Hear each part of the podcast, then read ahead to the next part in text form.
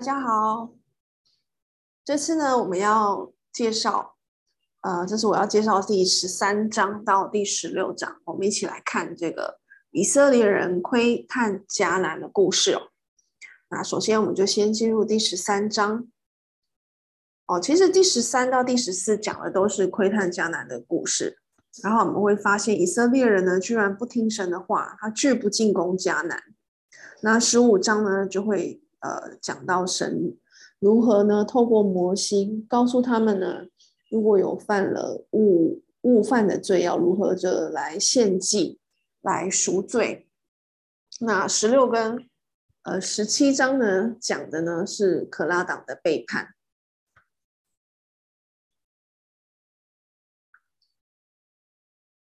在第十三章的一到二十节呢，耶和华就在本章呢吩咐。这个摩西打发人去窥探迦南哦。不过呢，根据《生命记》的这个第一章九十九到二十二节的记载，其实这个本来是百姓的意见。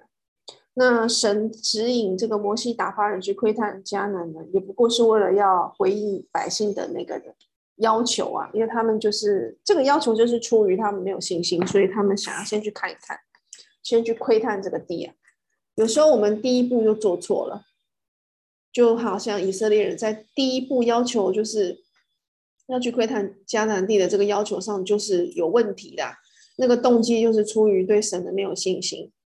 就好像，嗯，之后他们要求要有自己的领袖，然后立了扫罗一样，那其实都是出于对神的不信啊。那想一想，就是其实是也是蛮难过的。然后从第四到第十五节就列出了十二个探子的名字，那其中我们要特别留意的就是加勒跟何西阿。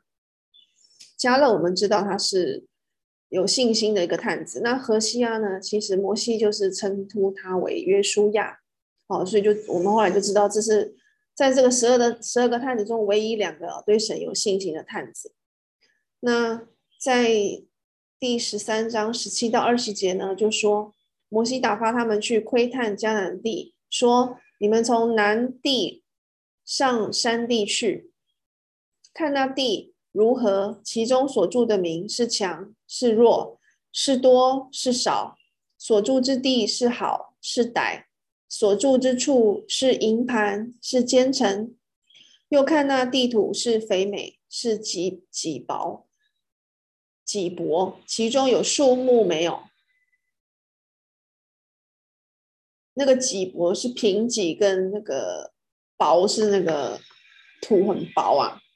然后说你们要放开胆量，把那地的果子带些来。然后那时候正是葡萄出熟的时候啊，就是犹太历的四月，然后是我们这个阳历的这个六月。所以他们就是从加低斯出发，然后呢，从南地上这个山地去窥探迦南地。那他们不只带回葡萄，其实还有带回无花果。那二十个探子，他们走了四十天，窥探这个流奶与蜜之地。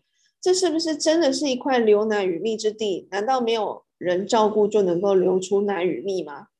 其实这个象征的。两方面的这个合作，一方面是人的殷勤耕种，二方面是神的降雨，所以人必须要跟很跟神合作啊，才有办法，就是在这个这个应许地上享受流奶与蜜。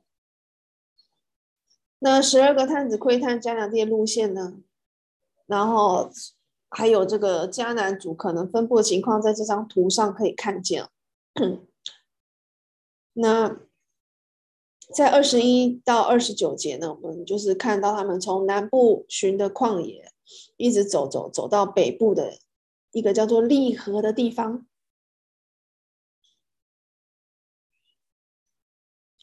那他们在希伯伦呢这个地方看到这个亚衲族的巨人，亚衲族的三个人呢，那根据《生命记》二章十到十一节，他们都是巨人。那在希伯伦的附近呢？他们呢，就是来到一个种满葡萄的山谷，叫做以实各谷。同时他们也带了一些石榴和无花果回来。以十个，它就是一挂的意思啊，所以他们就是带了一挂大葡萄回来啊，大到是他们要用两个人哦，用这个杠抬着啊，把它带回来。那十二个探子的报告，大部分是说这是一个美地，没有错。可是呢，当中的居民却是危险，所以这些探子们就怀疑以色列人是不是有能力来征服这个迦南地的人哦。这是有点莫名其妙，因为其其实神之前就已经应许把他们赶出去了嘛。虽然我说莫名其妙，但是其实我我们也是，我也是犯这样的错，就是神已经应许，就是在基督徒的生活中，只要是依靠他呢，呃，顺服他的话，他能够为我们，就是把一切的忧虑卸给他，没有什么事情是好呃害怕的哦。所以我我我还是会会为一些小事情而而。挂心啊！那我们再看一下十三章二十一到二十四节哦。他们上去窥探那地，是从寻的旷野到利河，然后直到哈马口。哈马口是在北边哦，利河，然后再往上到哈马口。他们从南地上去到了希伯伦，那里有亚衲族人亚希曼、示筛，还有达达买。嗯。然后原来希伯伦城被建造比埃及的索安城早了七年。他们到了以实各谷，就从那边砍了葡萄树的一枝，上头有一挂葡萄，两个人用杠抬着，又带了些石榴和无花果来。那因为以色列从那里砍来的那挂葡萄，所以就他们就把那个地方叫做以实各谷。第二十八到二十九节，这些探子说：“然而住那地的民强壮，诚意也坚固宽大，并且我们在那里看见了亚衲族的人，亚玛利人住在南地，哦，然后赫人呢，耶布斯人，还有亚摩利人住在山地，那迦南人住在海边哦，是靠近沿海，然后呢？”并约旦河旁，他在这个沿海跟约旦河的旁边住了迦南人，哦，就两边呢，沿海这边，然后还有约旦河旁，他们都是靠着水住。那在这个三十到三十二节经文提到的伟人，就是就是呃。希伯来文是把它叫做尼弗尼弗林，可是这不是，因为他们以前这个以色列人曾经听闻洪水之前有这个尼弗林，他们以为这些巨人就是以前的尼弗林，可是其实不是啊，不表示他们就是逃过洪水而而存活的，因为洪水其实是把所有的人都毁灭了，除了这个这个诺亚方舟上面的这个一家人跟动物之外。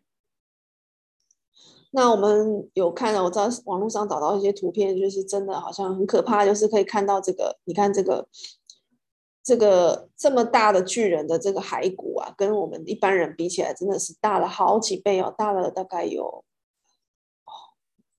看有十倍吧，十倍的身高啊。那可是加勒呢，他是代表他自己和约书亚说话，他就说呢，他有信心以色列人可以得胜。可是其他人却断然的拒绝了他们的见解。他们认为呢，这个地的人民啊会吞吃，它是一个吞吃居民之地啊。那这个说法是指现今的居民呢会毁灭任何尝试在那里定居的人。那在第十三章啊三十三节，神就告诉以色列人，他说他所应许的地是流奶与蜜之地啊。探子虽然将那地的土产带回来，证明了这一点啊，可是他们却惧怕当地的巨人和坚固的城邑，忘了神扶持的大能啊。探子里面有十个人都是持着错误的观点的，他们从迦南人的角度来看自己，所以就觉得自己是蚱蜢。可是呢，约书亚跟迦勒呢，却从神的角度来看以色列人，认为他们足能够得胜啊。所以，我们看事情的角度非常重要。对那十个没有信心的探子来说呢，巨人的问题难以克服。可是呢，对两个有信心的探子来说，巨人的存在根本就无关重要啊，因为有神嘛。对神来说，这些巨人还是巨人吗？对我们来说是巨人，可是对神来说根本就算不得什么。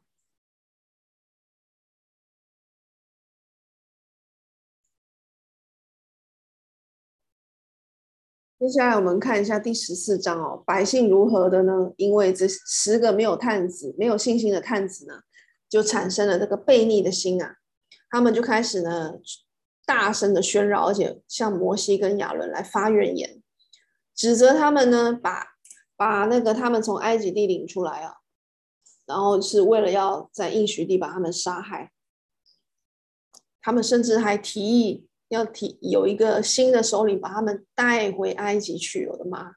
他们是这样想的，很可怕哈。我们看到别人的故事都是觉得很可怕，可是是不是自己也曾经有过这样的想法？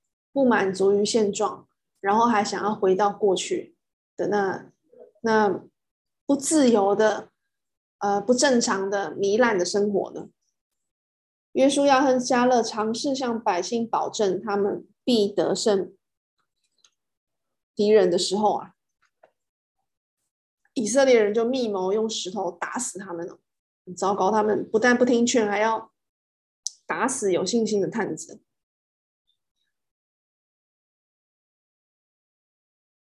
那他们不依靠耶和华，宁愿回到过去，回去过他们奴隶的生活。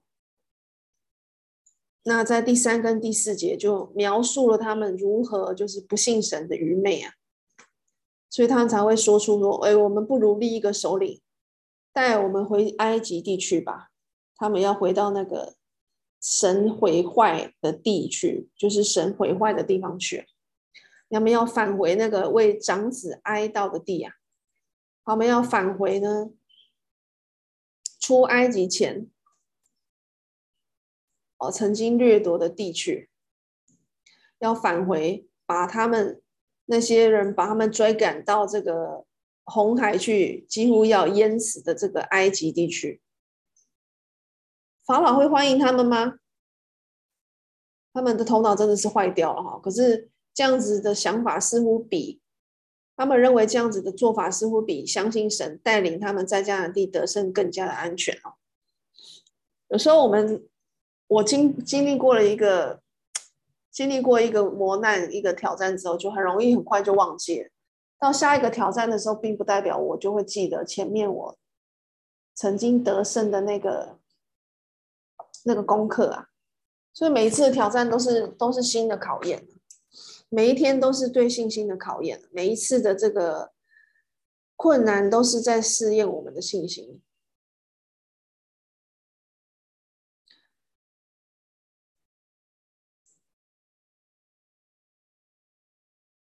埃耶和华曾经击打埃及吧，而且曾经把红海分开，然后呢，用天上的这个马拿喂喂养他们，带领他们经过旷野。可是他们却不相信这个耶和华呢有能力使他们能够呢战胜那个那些巨人呢。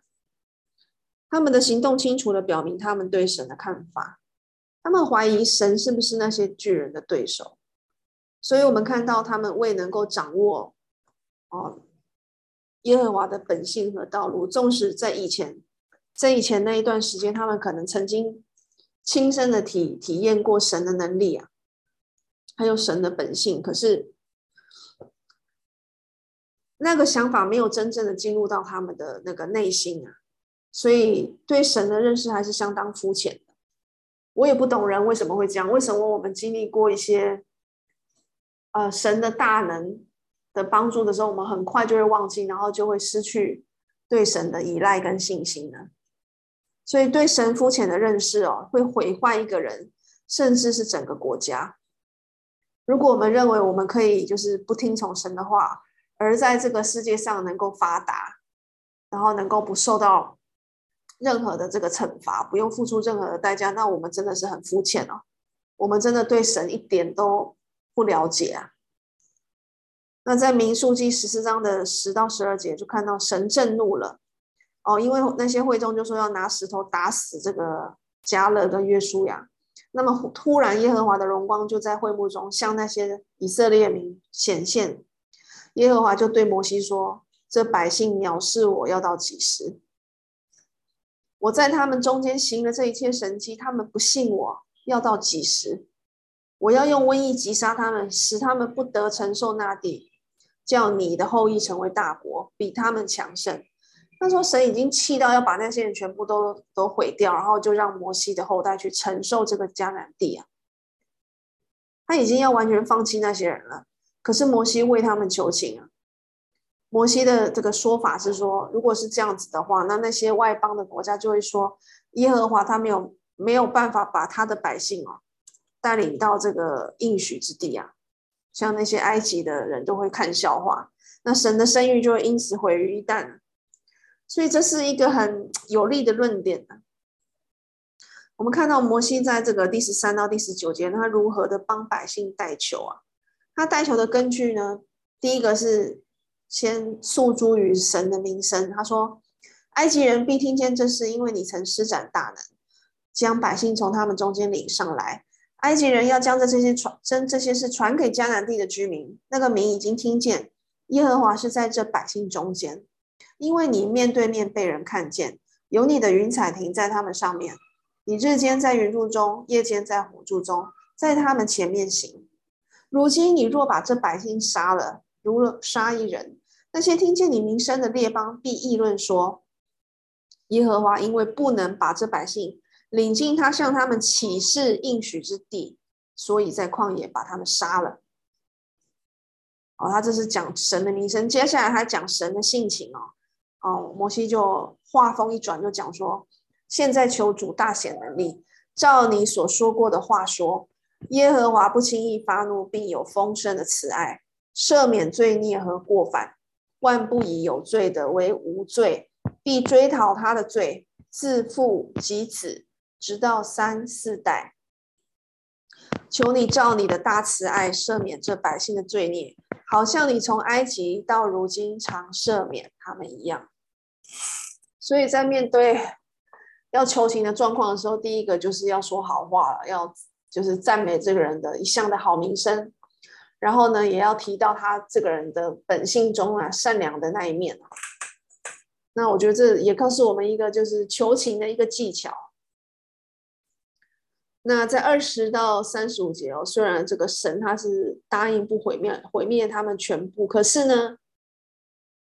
他也不也不是否认他自己的那个完全的想法啦。神就是判定那些从埃及地出来二十岁以上的能出去打仗的男子，因为他们已经是已经是成成人了啦。然后除了约书亚跟迦勒之外呢，其他的都不能进入应许之地。然后呢，百姓要在旷野漂流四十年哦，直到那不幸的那个时代啊，就是那些从埃及地出来。然后二十岁以上能出去打仗的男子哦，因为他们都是是等于是做主的嘛，那一群人呢、那那那些就是有有能为自己负责的那些成年的男子，要等到他们都死去呢，他们的下一代才能够进入应许地。那在这个四十年哦，是因为探子在迦南地窥探了四十日，四十是一个整数啊。那实际上呢，在那个旷野漂流的时期是三十八年，那四十年的的算法是从以色列人离开埃及，直到他们呢抵达迦南地的这个时间来来来算。那百姓呢拒绝耶和华要赐给他们的善，就要忍受他们自己选择的恶。然而他们被拒于应许地之外，并表示他们永远的失丧啊。表示他们不能进天国，他们当中有许多人借着相信耶和华而得救，可是他们在今生呢，仍然要为他们的不顺服而而忍受这个不顺服的结果啊，就是不能够进去迦南地，不能够进去应许地。哦，所以在今天这个时代也是一样的啊，就是你纵使成为了基督徒，哦，你你。顺服了福音，悔改，然后承认耶稣是神的儿子，你受尽了，你以前的罪被洗净，了是不代表你以前所犯的过错呢，在这个今生，哦，不不用付出代价啊，所犯的罪的那些苦果，可能你要坐牢，要赔钱，可能你永远就是在这今生，你就是会愧疚，会痛苦，那些东西，或者是你有得病、生病什么，那些都是你今生要忍受的那个犯罪的后果，这是没有办法避免的。哦，犯罪就是要付出代价。那旷野的路线呢？呃，圣经没有清楚的说明它实际的路线啊。他们每个在每个地点停留的时间也同样难以肯定哦。但是有一点是比较能够肯定的，就是在加迪斯是停留的比较久的这个时间。加迪斯呢，嗯，有人说他们甚至有三十七年以上哦，是停留在这个地方。那二十一节呢，呃，圣经说到这个神的审判啊，耶和华说。我照着你的话赦免了他们，他照着摩西的话赦免他们。然而，我指着我的永生起誓，遍地要被我的荣耀充满。这些人虽看见我的荣耀和我在埃及与旷野所行的神迹，仍然试探我这十次，不听从我的话，他们断不得看见我向他们的祖宗所起誓应许之地。凡藐视我的，一个也不得看见。那这边所说到的这个耶和华的荣耀啊，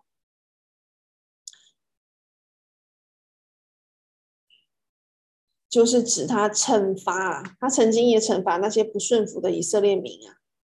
可是呢，这些百姓还是不害怕哦。他的惩罚就是作为公义的审判者的荣耀。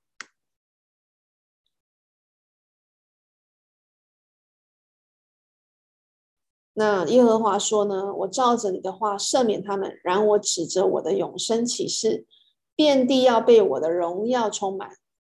哦，就是如果我们顺服神呢，进攻迦南，那神一定会行神迹，彰显他的荣耀，他们一定可以打胜仗。问题是以色列人不顺服啊，他们不愿意进攻啊，所以他们就亏缺了神的荣耀。可是神已经启示，他的荣耀会充满遍地。所以人会失败，神却永远不会失败。无论如何呢，遍地都要被他的荣耀充满，他的旨意不会受到拦阻啊！不管这个对人的这个这个会产生什么样的这个影响，可是神他自己的荣耀，他自己的承诺是永远会被实现的。我们在二十六节到三十一节看到这个耶和华对摩西亚伦说呢，呃。他已经就是不能够忍耐他们了，所以耶和华说呢，呃，就是说在他们中间，凡被数点二十岁以外向我发怨言的，必不得呢进我起誓应许叫你们住的地。唯有迦勒，就是耶孚尼的儿子迦勒和嫩的儿子约书亚才能够进去。但是你们的妇人，就是你们所说要被掳掠的，我必把他们领进去，他们就得知你们所厌弃的地。所以只有那个男子二十岁以上发愿人的男丁啊，才不能进去。他们的妇人跟孩子是可以进去的。那有就是注意的，就是利未支派他不在惩罚之列，他们全部都得以进入迦南地。那我们来看一下以色列人曾经有哪十次试探神呢？在十四章啊，刚刚我们有念到，在这个十四章的这个。二十到二十三节，我们看到他说，他们试探这个神有十次啊，在二十二节啊。那这些试探呢，有哪些呢？第一个就是过红海的时候不信靠他，是在出埃及地的第十四章十一到十二节。第二个试探是在马拉因为水苦而发怨言，这也是在出埃及记第十五章。第三个试探是在逊的旷野发怨言，说没有吃的，这在出埃及记第十六章。第十四、第四个试探是不吩咐把马拿留到早晨哦，他说马拿不可以留嘛，他们还留到早上，这就是试探。那这也是十六章二十节。第五个试探，安息日仍然出去收取马拿哦，神规定安息日不可以收马拿，所以他安息日的前一天会收两天的分量。然后在第十六章规定的写到这个试试试探神，然后呢，第六个试探神就是在利非定争闹说没有水喝，这是在出埃及记第十七章第一节。第七个试探呢，是在何烈，就是西乃山下，何烈敬拜金牛犊，这在出埃及记三十二章七到十节。再来第八个试探是在民数记的第十一章二到三节，就是在他贝拉发怨言，他就是等于也是抱怨说为什么要在这个旷野流浪，然后神就降火烧了他们。那第九个试探是在基伯罗。哈他瓦哭闹着说要肉吃，这个我们之前也讲过，在十一章的第四节以下。最后一个试探在加低斯哦，因为这个这个探子的汇报啊，而发怨言，哭着说要回埃及，这在第十四章我们现在所在的位置。他们十次的试探神，他们拒绝进入迦南哦，已经到了迦南地边，居然还拒绝进去进去。所以我们说什么话，神都会听啊，他会容忍我们，但是如果我们不信他，他会很生气的。哦，身为基督徒，我们不信他，他会很生气。那我们在受浸的时候，我们都已经说，我们相信耶稣是神的儿子，那这就是我们对神的誓言，神会把我们的这个誓言记在心里。那唯独迦勒。他有另外一个心智，专一的跟从我，这是一个好的模范。他有一个不一样的灵啊，所以神就把他领进他所去过的那地啊，因为他已经去窥探过了。然后呢，迦勒的后裔也必得那地为业。因为提提摩太后书一章七节告诉我们，神赐给我们不是胆怯的心，乃是刚强、仁爱、谨守的心。那神用百姓最惧怕的方法惩罚他们，他们一直很害怕死在旷野。那神就用他们最害怕的方法惩罚他们了，让他们在旷野漂流，直到死去。我们在这个第一章数算百姓的时候啊，有看到这个从埃及出来能够打仗的呢，有这个六十万三千五百五十名两男丁，六十万三千五百五十名男丁。全部都在旷野中死去，只有约书亚跟迦勒可以进去应许地。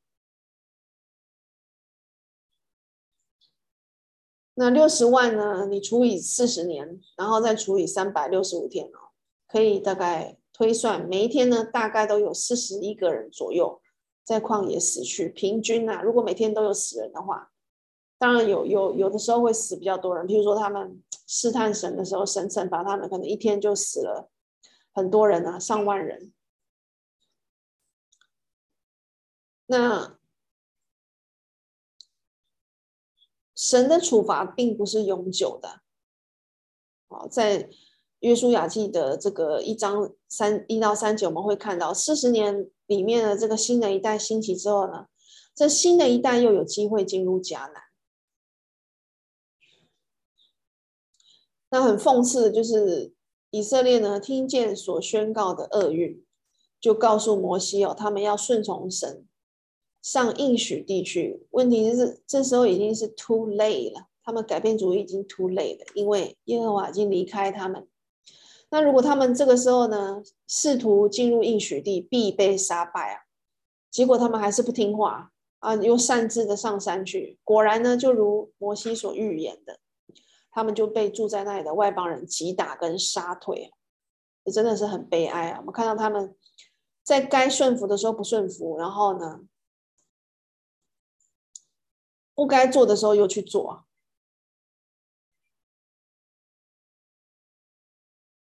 于是呢，在这个四十五节告诉我们，亚玛力人和住在那山上的迦南人都下来击打他们，把他们呢杀退了，直到何珥玛。直到何珥玛。那我们看了看了刚刚那个悲伤的这个百姓怎样，就是被逆神，不进攻迦南地之后呢，那神说他们最后会死在这个旷野，除了两个人之外呢，其他都会死掉，那些男丁。那第十五章讲的就是呢，各项条例啊。虽然神的计划呢，有时候会被我们的罪打扰，可是呢，最终是不会受到人的阻挠。他曾经应许把迦南地献给这个赐给亚伯拉罕。那如果呢，他们没有信心去接受，那神就会把这个应许地再赐给下一代的人啊，给他们下一代的人机会来顺服他。那第十五章的三到二十九节呢，呃，是在描述呢以色列人在应许地定居的时候要献上的祭，这个是神给他们这个交代啊。那这些祭呢，大部分已经有详细的描述。啊，在之前都有讲过，但是这里特别强调的是会众和个人误犯的罪要怎样献上祭。那二十四节提到会众要献的两个祭，一个是公牛，一个是山羊。那立位记呢？第四章说会众只需要献上一只公牛犊。啊，那但是官长犯罪，他要献上一只公山羊。那也许民书记这边他讲到的同时是要为会众还有这个。官长犯罪的献祭，所以就同时说要有一只公牛跟跟一只山羊，这样一只公牛犊和一只山羊。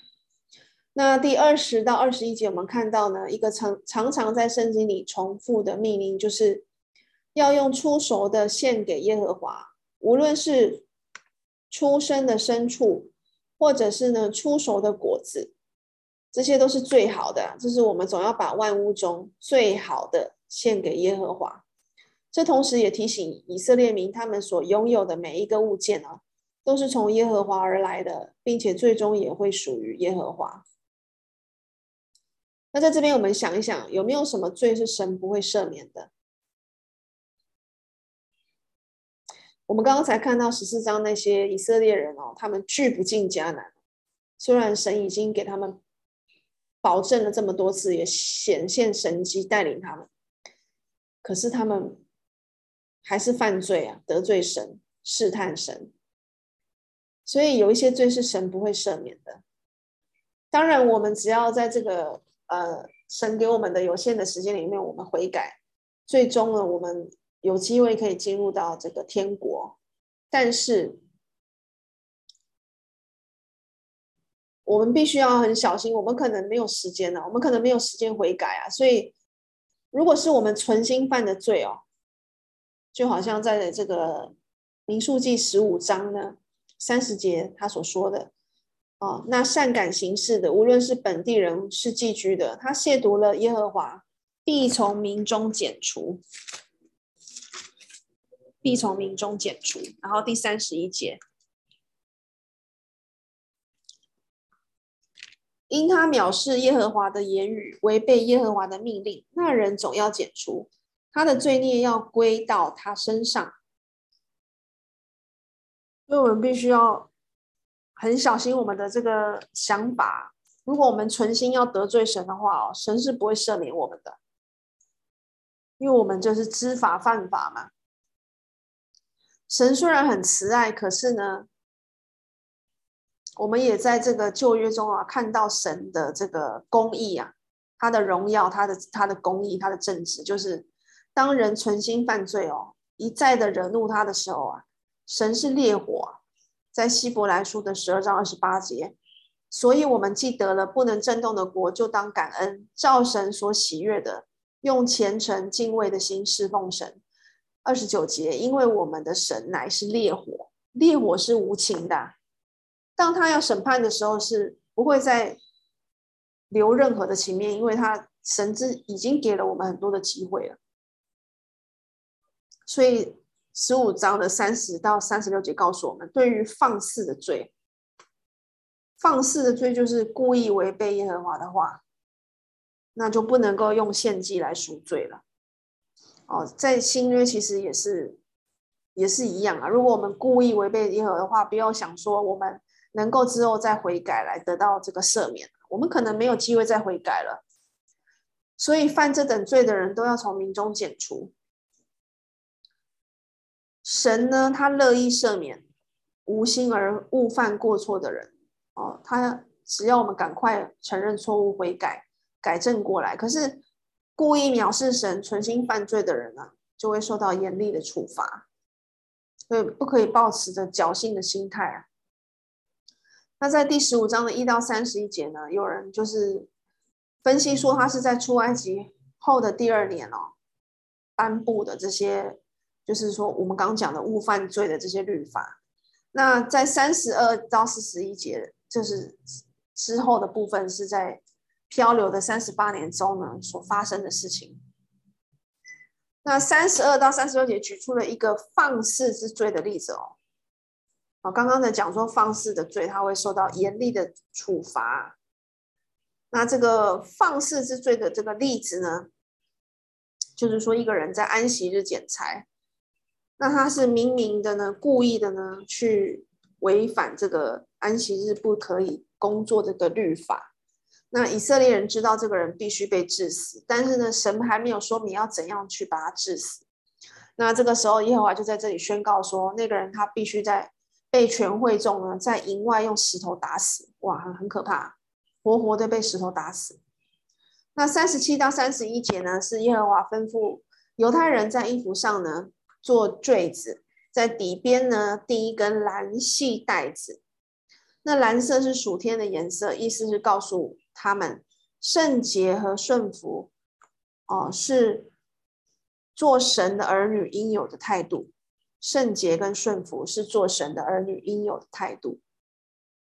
我们今天不用在我们的衣服上面做坠子，然后也不用在这个坠子上钉一根蓝细带子。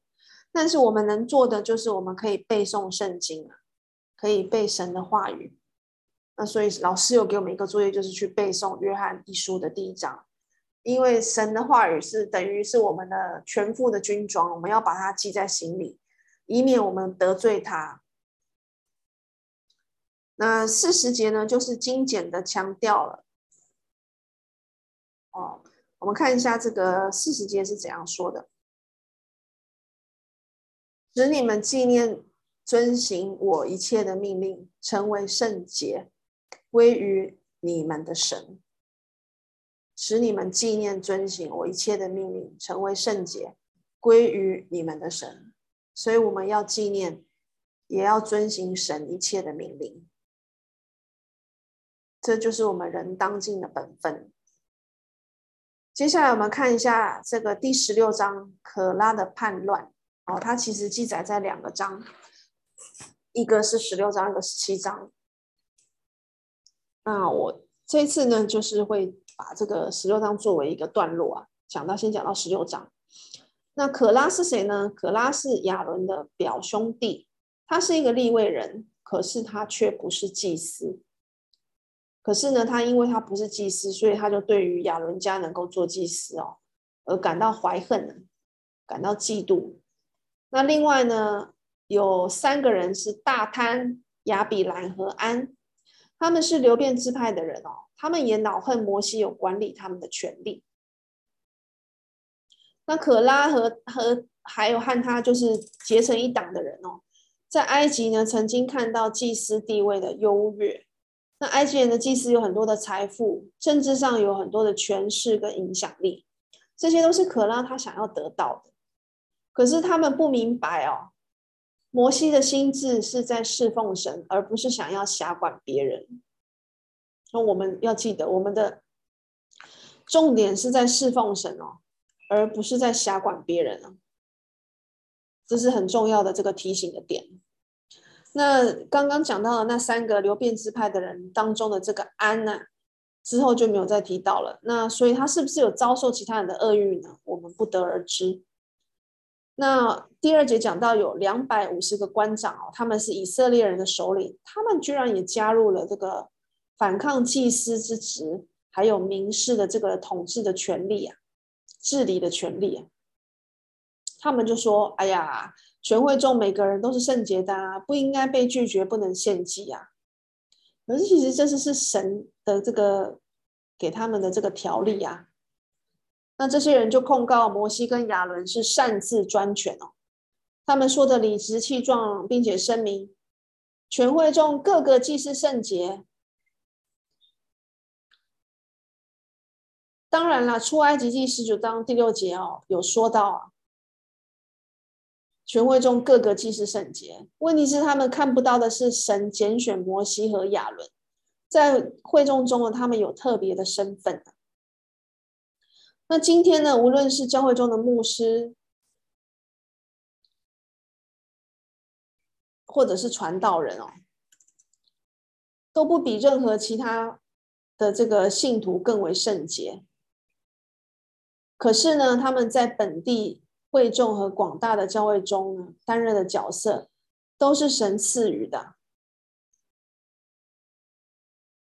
这是两方面的真理都要认识，它就是虽然呢，教会中的每一个人都是圣洁，没有人比另一个人更圣洁。可是他们所担任的角色是神所赐予的，这个角色是神所赐的。那所以在教会历史上呢，多少的异端跟背叛啊，都是因为过分的强调一个真理，而损毁另外一个真理而衍生出来的。我觉得这句话是说的很好。教会历史上很多的这个异端跟背叛，都是因为过分强调一个真理而损毁另外一个真理所衍生出来的。那在第十六章四到十一节，我们可以看到摩，就是摩西他看得出来可拉真正的动机啊，哦，是为了要争权夺利啊。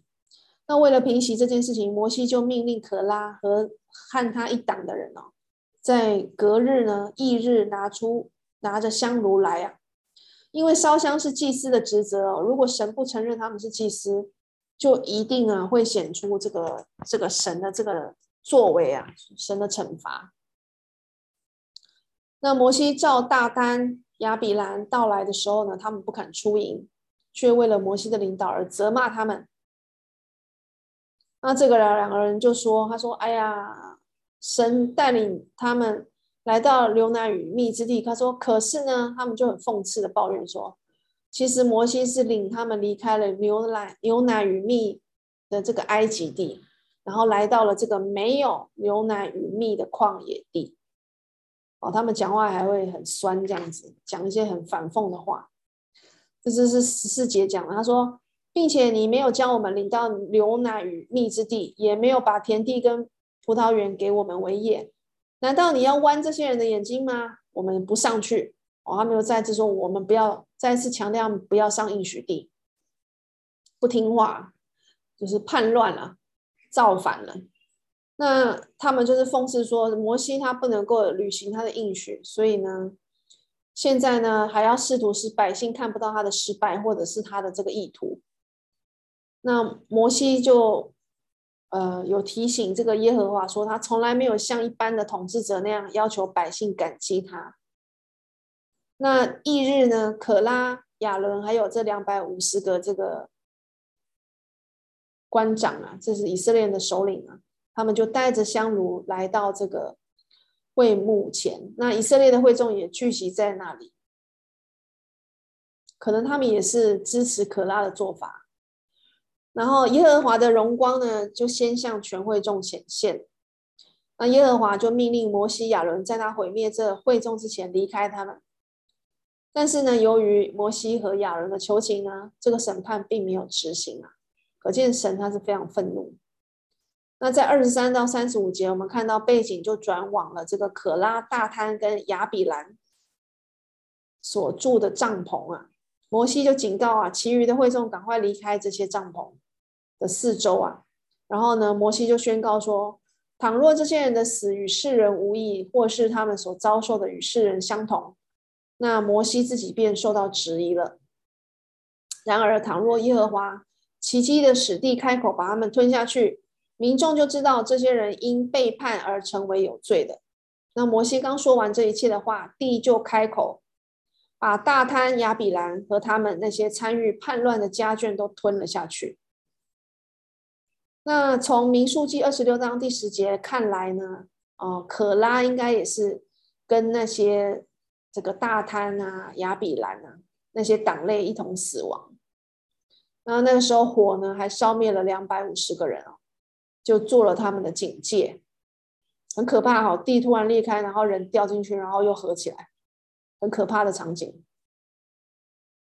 那可拉的他的儿子呢？呃，度过了这一次的厄运，他并没有就是呃，他并没有被吞吃啊，并没有被这个地给吞进去。那甚至呢，这个这个。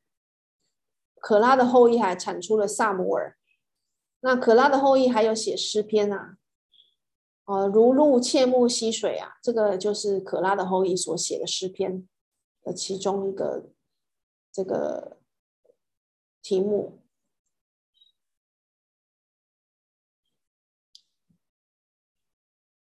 第三十节的这个阴间呢，它可以指的是这个坟墓，但是也可以指灵魂呢离开身体的这个状况。那在过去的某些时候呢，神也曾经表示他对某些罪行的不满啊，然后呢，立刻的来加以审判。例如所多玛玛跟俄摩拉，我们在创世纪的十九章有看到；还有拿达跟亚比户呢，他们在利未记第十章我们有看到他们献反火，立刻就被处死啊。然后米利暗也是在呃十二章第十节，他就立刻生大麻风嘛，因为他也是跟这个。摩西呢争权呐、然后可拉、大坍、亚比兰加上两百五十个首领哦，就在这个第十六章，我们就看到他们被地呢给吞进去了。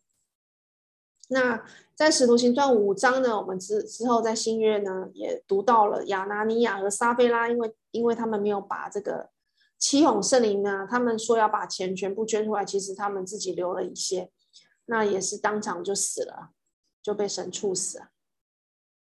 虽然并不是每一次有人犯罪，神都这样做，但是他确实呢，在某些时候呢，就会这样做，啊、也给世人留下警告。所以，不要认为自己故意犯罪，神一定会原谅啊，神不见得会给我们时间来悔改啊。所以，不要我们不要有这种故意要挑战神，然后试探神的这种想法，这是非常危险，可能会永远永远失去我们的救恩的、那如果今天有人讲说属可拉的人哦，就是可能一切属可拉的人，就是指他的仆人或他的跟随者。那这件事发生的第二天呢，很很很不幸的就是那些以色列群群众还不知道悔改啊，他们还指责摩西跟亚伦杀害了神的百姓哦。难道难道是摩西跟亚伦让地裂开，然后让百姓掉进去的吗？让那些叛徒掉进去的吗？所以耶和华在愤怒中又威胁要毁灭他们啊。可是摩西跟亚伦又再一次的来到会幕前哦，要为他们求情啊。那其后呢，耶和华呢就用可怕的瘟疫来击打这些还是在怪罪这个指责摩西跟亚伦的百姓。那当时亚伦就带着香跑到会众的中间呢，为百姓赎罪，瘟疫才止住。但即使是这样呢，已经有一万四千七百人死了。众首领呢，连同会众都挑剔亚伦的祭司职分哦。那这时候呢，亚伦以祭司的身份求情哦，才把瘟疫止住。所以，我们看到最后，只看到就是摩西跟亚伦其实并不是杀害耶和华子民的人，反而是拯救他们的人哦。所以，人可以荒唐跟糊涂到什么地步？我们在这个。今天的讲的这个故事就可以看到啊，如何的，就是不以不相信神的人，当然也不会去相信顺服神的这个信徒啊。啊，如果他连神都不相信，又又怎么能够相信人？又如何能够相信那些神的仆人呢？那这些都是值得我们思考的。那我今天就先分享到这里呢。那看到了这个。拒不进攻的以色列民跟可拉党背叛的这些故事之后呢，下一次我们要讲的是十七到二十章，然后呢，我们看到这些第一代的这个以色列民，他们如何一个一个缺乏信心，然后死在旷野。那我们就下次见喽。